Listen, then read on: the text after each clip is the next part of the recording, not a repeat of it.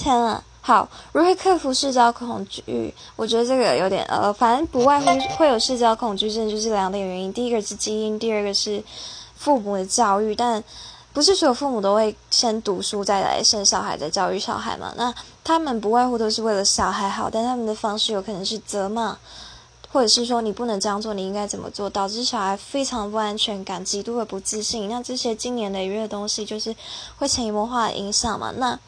就会可能导致说，我觉得有些人给建议不太适用的原因，是因为你没有办法想象到他的内心有多大恐惧，就说，诶，你这样做，你这样做就好了。但你有办法想象，像有一些人，即便只是简单的打招呼，对他来说也是莫大的恐惧嘛？你没办法想象，对不对？所以，当你没办法想象这件事的时候，你就不应该给他建议了，因为你没办法想象到他内心的恐惧。